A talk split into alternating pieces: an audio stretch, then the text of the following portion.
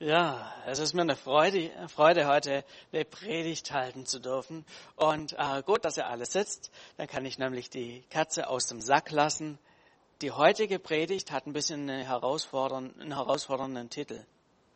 Wenn ich Gespenster sehe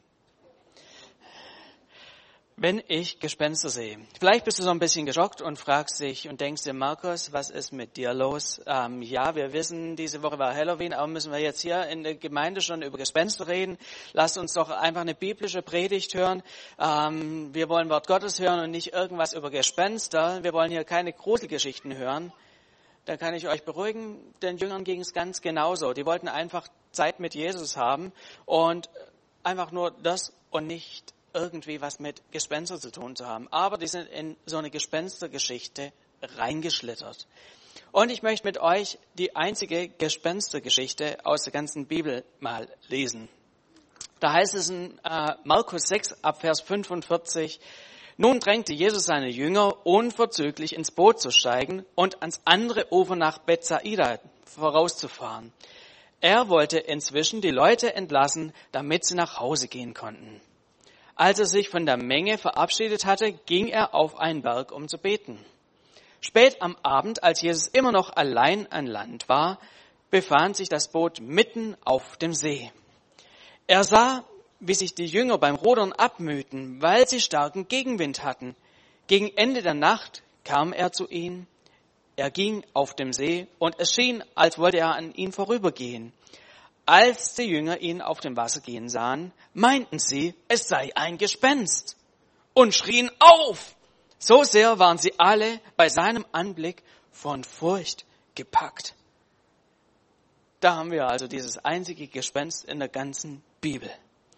Und wenn man so dieses, äh, diese Geschichte so hört, dann könnte man ja durchaus ins Schmunzeln kommen. Unterschiedliche Leute aus unterschiedlichen Gründen.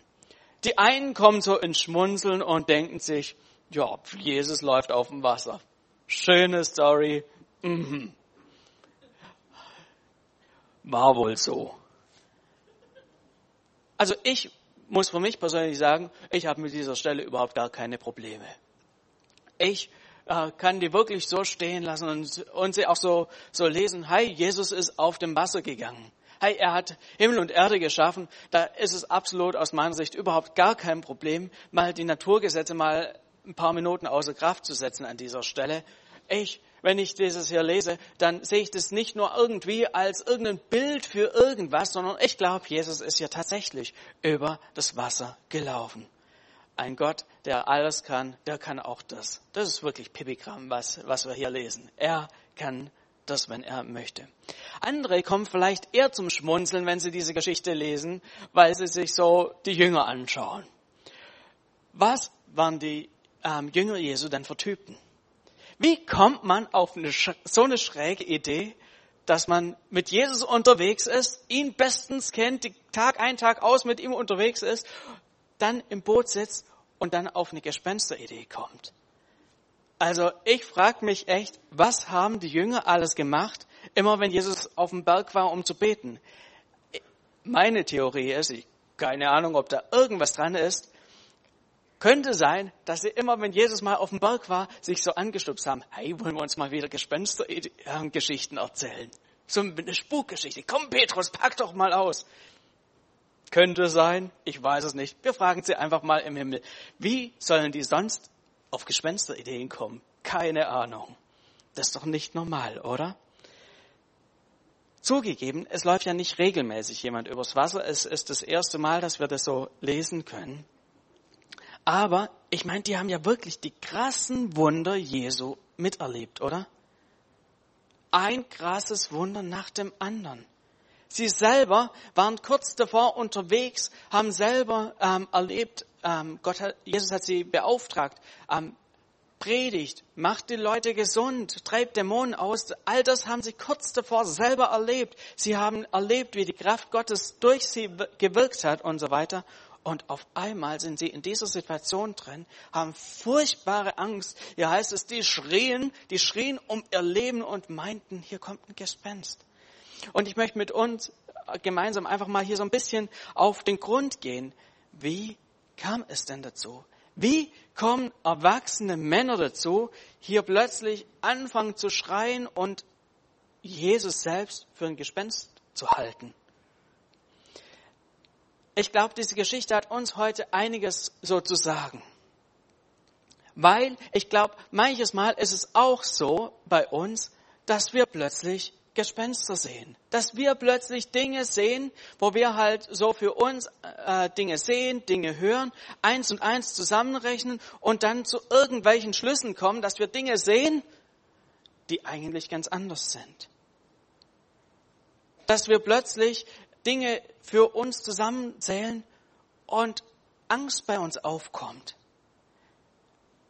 Keine Ahnung, was das bei dir aktuell ist. Vielleicht ist es der Gaspreis, wenn du den hörst. Oder die Lage in der Ukraine. Ein drohenden Blackout oder sonstige Herausforderungen, andere Dinge. Und wir Menschen reagieren menschlich. Wir fangen an, uns unseren Kopf drum zu machen, Dinge zu interpretieren, machen unsere Gedanken, was da auf uns zukommen könnte. Und langsam aber sicher packt uns die Angst. Und schon steht so ein Gespenst vor uns. Bei jedem von uns kann das ja so was ganz anderes sein. Beim einen ist es vielleicht so ein finanzielles Gespenst, was da so ein bisschen in der Ferne auftaucht.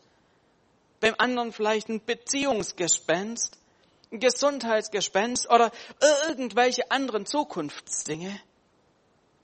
Was ist es, was sich momentan vor dir so vielleicht am Ende vom Horizont plötzlich ankommt, dir irgendwie näher kommt, wo du plötzlich äh, in Furcht gerätst, wo du plötzlich denkst, oh, was kommt denn da? Das macht mir Angst.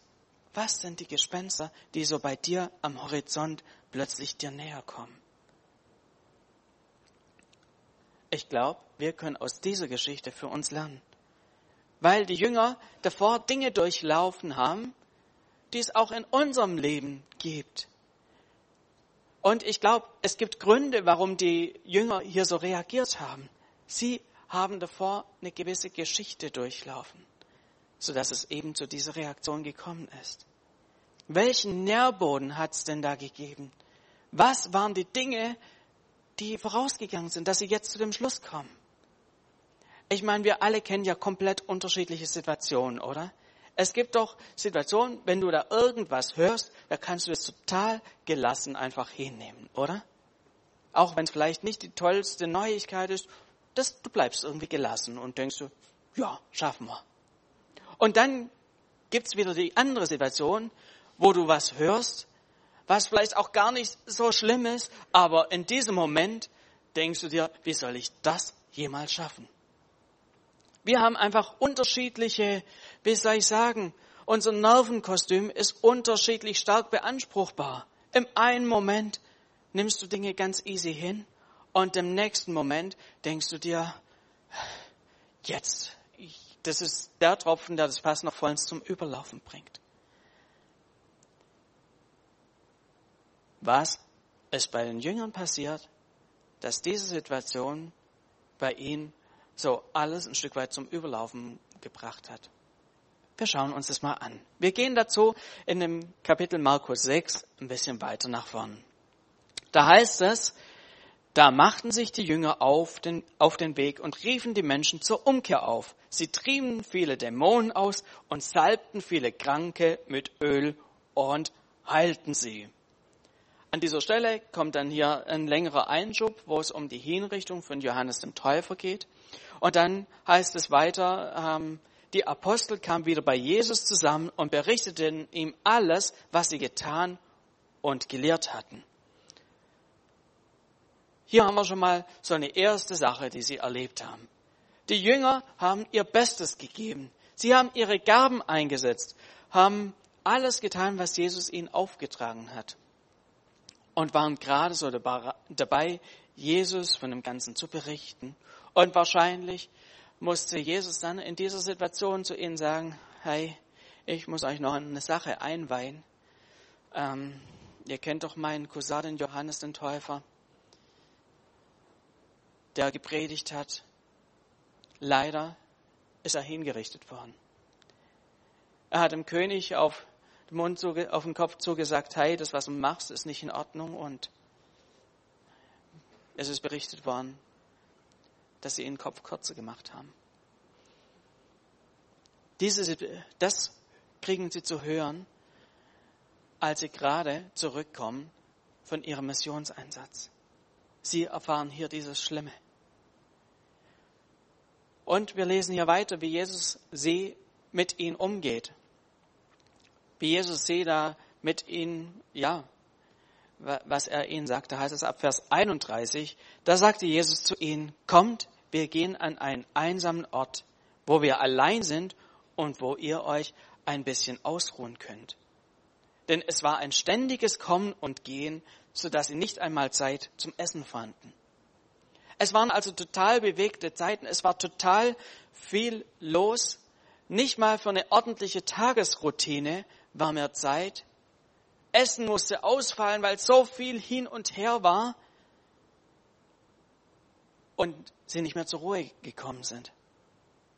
Und so sagte Jesus, hey, wir müssen hier mal gucken, dass wir mal wieder ein bisschen Ruhe reinkriegen. Da heißt es dann weiter ab Vers 32, sie fuhren also mit einem Boot an einen einsamen Ort, um allein zu sein.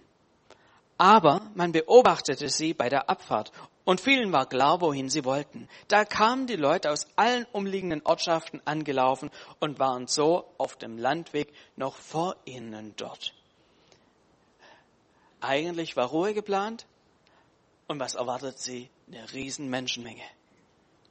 Als Jesus aus dem Boot stieg und die vielen Menschen sah, ergriff ihn tiefes Mitgefühl, denn sie waren wie Schafe, die keinen Hirten haben. Er nahm sich darum viel Zeit, sie zu lehren. Es wurde spät und seine Jünger kamen zu ihm und sagten, wir sind hier an einem einsamen Ort und es ist schon spät. Schickt die Leute fort, dann können sie in die umliegenden Gehöfte und Dörfer gehen und sich etwas zu essen kaufen. Jesus nimmt sie extra an einen ruhigen Ort für die Ruhe und irgendwie ging der Plan überhaupt nicht auf.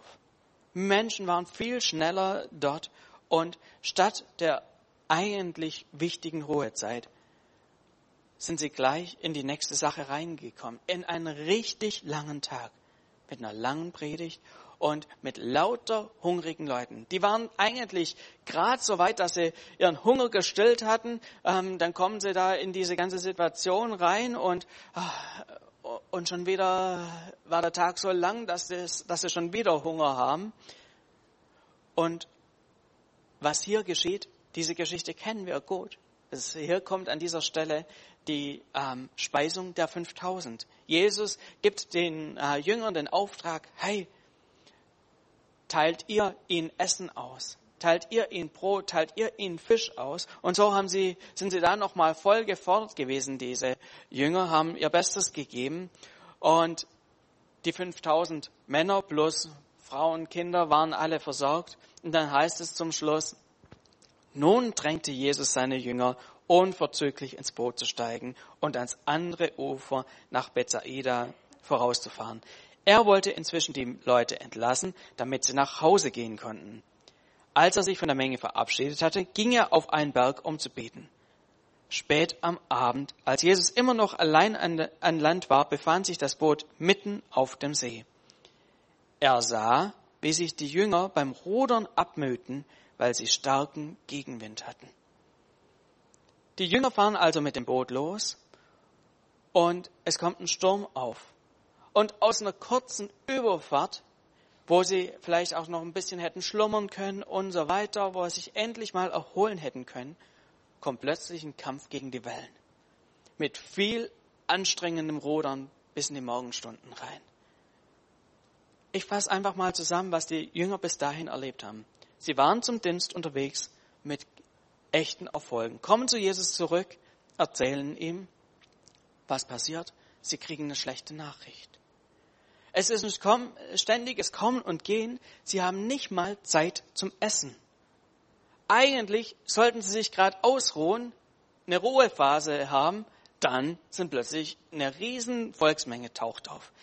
Sie wollen, ähm, dann haben sie dann noch ein paar praktische Aufgaben, sollen dann los, eigentlich um sich wieder auszuruhen, um zu schlafen, und dann kommt Gegenwind. Und genau in diesem Moment kommt dieses Gespenst auf sie zu.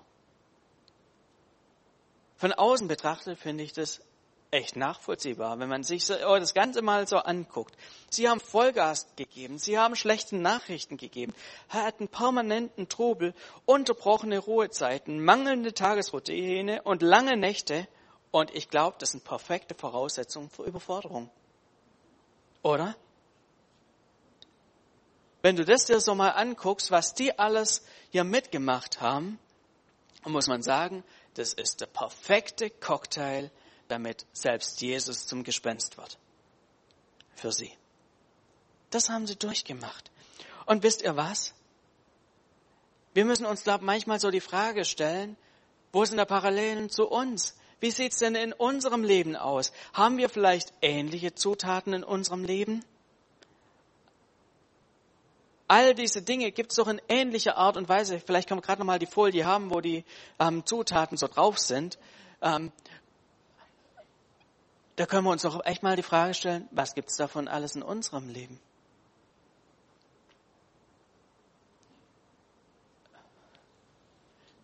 Doch eine ganze Menge, oder? Je jünger die Kinder sind, umso mehr.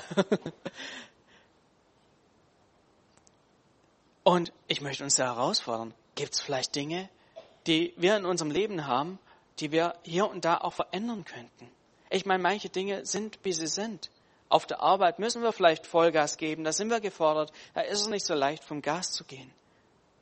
Aber schlechte Nachrichten, mal so unter uns.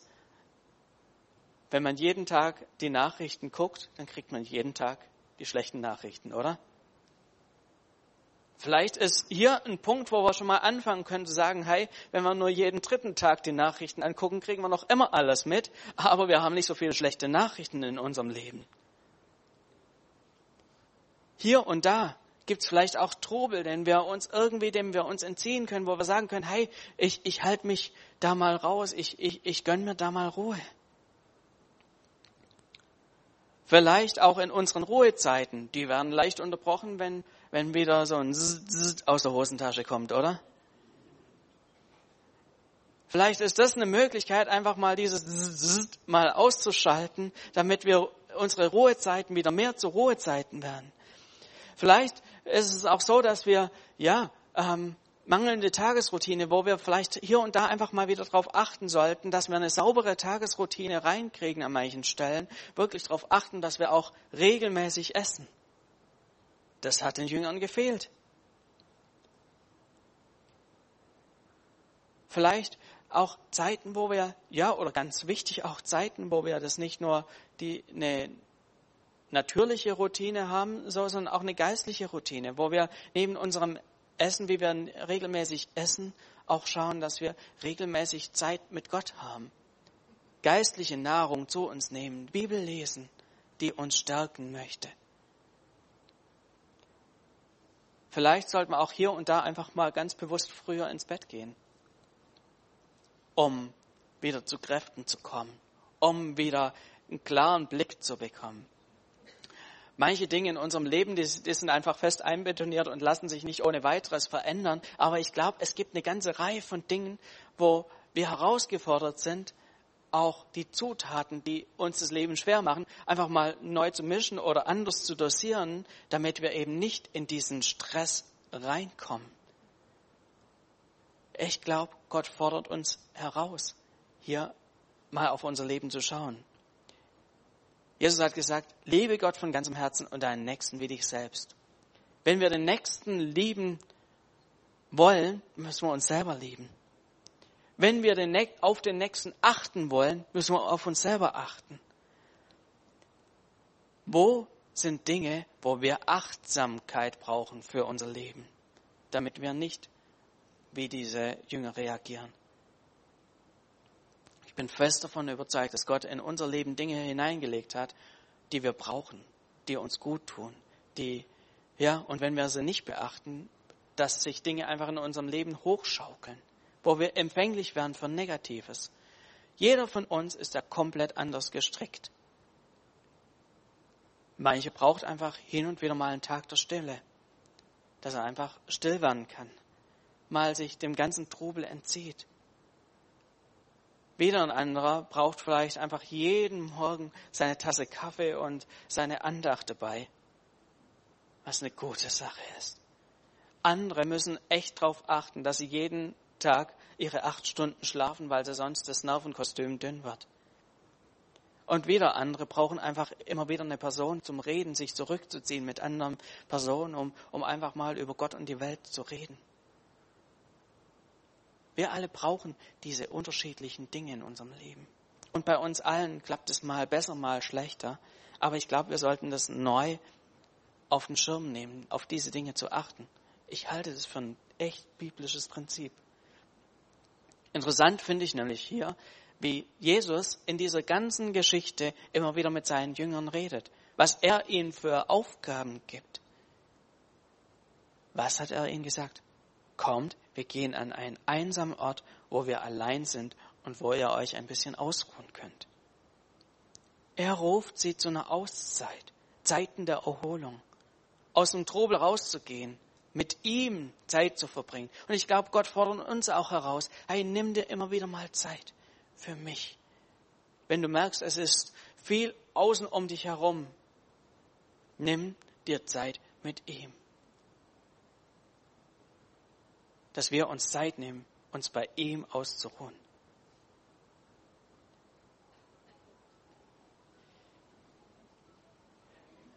Ich glaube, Gott ruft uns immer wieder zu sich, uns bei ihm auszuruhen, dass wir von den Herausforderungen, die wir, in denen wir drinstecken, keine Angst bekommen, damit wir nicht plötzlich diese Gespenster sehen. Er möchte für dich Zeiten der Erholung, Erholung haben. Bei den Jüngern hat es mit der Erholung nicht so richtig geklappt. Da sind einfach Dinge so dazwischen gekommen, wie auch bei uns manchmal Dinge dazwischen kommen. Und sie haben dann letztlich Jesus für ein Gespenst gehalten. Aber was macht dann Jesus in dieser Situation als es soweit gekommen ist, als sie über ihre Grenzen gegangen sind und, wie, wie soll ich sagen, als sie für sich die Welt untergehen sehen haben. Jesus spricht sie an. Er sagt ihnen, erschreckt nicht. Ich bin's. Ihr braucht euch nicht zu fürchten. Da heißt es, er stieg zu ihnen ins Boot und der Sturm legte sich. Jesus steigt zu den Jüngern ins Boot rein, beruhigt den tobenden Sturm. Was für eine starke Botschaft auch für uns. Jesus dreht nicht um und sieht, oh, die haben Angst vor mir, komm, ich komme bei einer anderen Gelegenheit wieder, wenn sie am anderen Ende vom, äh, vom See sind. Nee, er geht auf sie zu. Er steigt zu ihnen ins Boot und beruhigt sie. Er sagt, hey, ich bin's. Keine Angst. Bleibt ruhig. Vielleicht hast du momentan auch so ein Ich sehe Gespenster-Moment. Ich sehe überall nur noch, wie Dinge ins Wackeln kommen, ich mich in meiner Haut nicht mehr wohlfühle, mich vorn und hinten überfordert. Und in genau dieser Situation möchte Jesus dir ins Boot einsteigen. Er möchte sich dir nähern und sagen, hey, ich bin's. Keine Angst. Er möchte mit dir, zu dir in dein Lebensboot einsteigen. Und er ist der Herr über die Stürme. Er steigt in das Boot ein und das heißt, das ganze Meer, äh, nicht das Meer, der See, das Wasser, der Sturm wurde still. Was für eine starke Botschaft. Wenn Jesus in dein Boot reinsteigt, dann werden Dinge still und du kannst vor ihm still werden. Er lässt manche Herausforderungen zu, das sehen wir. Er ist nicht von Anfang bis Ende in dem Boot mitgefahren und äh, hat alles irgendwie den Jüngern aus dem Weg geräumt. Nein, sie hatten auch ihre Herausforderungen. Aber er kommt in die Situation herein und bringt diese Jünger wieder neu zur Ruhe. Und so wurde aus diesem Ich sehe Gespenster-Moment ein Gott ist mit mir in diesem Moment. Das möchte Gott mit uns tun. Ich darf das Lobpreisteam schon mal nach vorn rufen.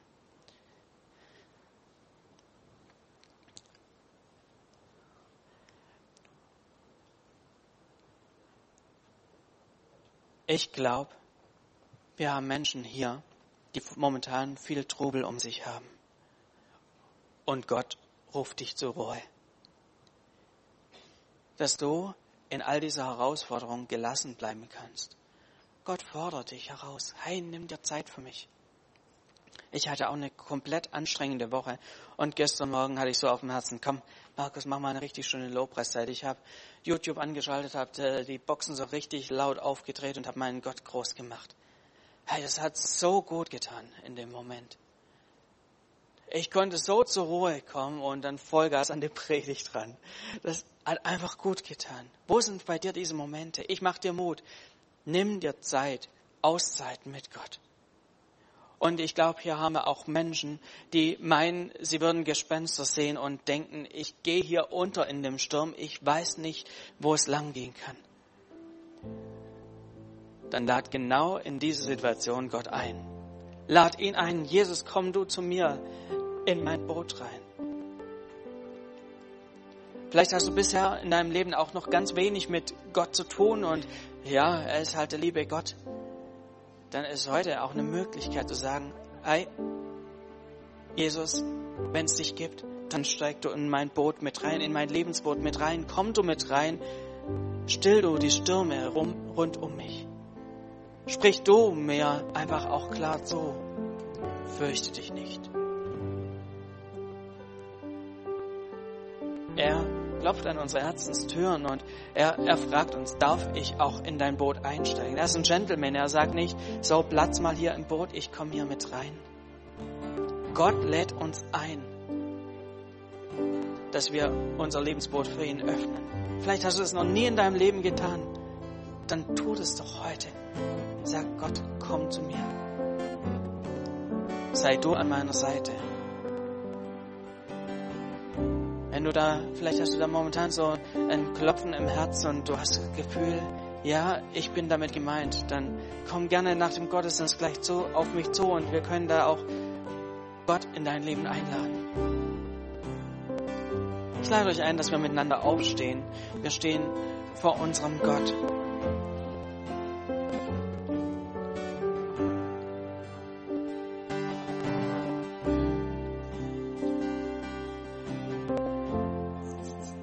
Möchte einfach Möglichkeit geben zu reagieren. Vielleicht merkst du, da ist gerade momentan viel um dich außenrum los und die Gefahr ist da, dass du dünnhäutig bist. Dass du einfach überfordert bist. Dann klopft Gott an deine Herzenstür und sagt, hey, nimm dir Zeit für mich. Komm in meine Ruhe. Ich möchte einfach fragen, gibt es hier Leute, die genau jetzt spüren, hey, sie sollten mal wieder sich eine Auszeit mit Gott gönnen? Heb doch einfach die Hand als Zeichen und sag, hey Gott, hier bin ich. Ich möchte mir Zeit für dich nehmen. Ich möchte mir Zeit nehmen, mit dir Gemeinschaft zu haben, die mir gut tut. Jawohl. Das ist ein guter Entschluss, das festzumachen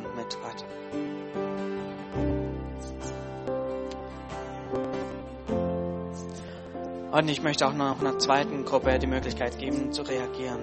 Vielleicht hast du momentan das Gefühl, um dich tobt und äh, du, du hast das Gefühl, hey, ich sehe schon Gespenster. Im übertragenen Sinne. Ich sehe da Dinge und ich mach, hab Angst und ich, mir ist zum Schreien zumute. Dann ist jetzt deine Chance zu sagen, hey Jesus, steig zu mir ins Boot ein möchte euch da Möglichkeit geben, einfach das auch mit einem kurzen Handzeichen einfach so ein Signal zu geben. Gott, komm du in mein Boot rein. Ich brauche das. Jawohl. Jesus, ich danke dir, dass du einfach unser guter Hirte bist. Jesus, ich danke dir, dass du es gut mit uns meinst. Du kennst uns durch und durch. Und Vater, du siehst, wo wir aufgewühlt sind, vielleicht innerlich, wo wir am Tun, am Machen sind, keine Ruhe finden. Vater, führe du uns zur Ruhe, jeden Einzelnen, der sich das hier wünscht. Vater, ich möchte jeden Einzelnen segnen, dass es uns neu gelingt, uns Zeit zu nehmen für dich. Vielleicht auch Dinge zurückzufahren, die schädlich für unser Leben sind. Segne du Leute hier.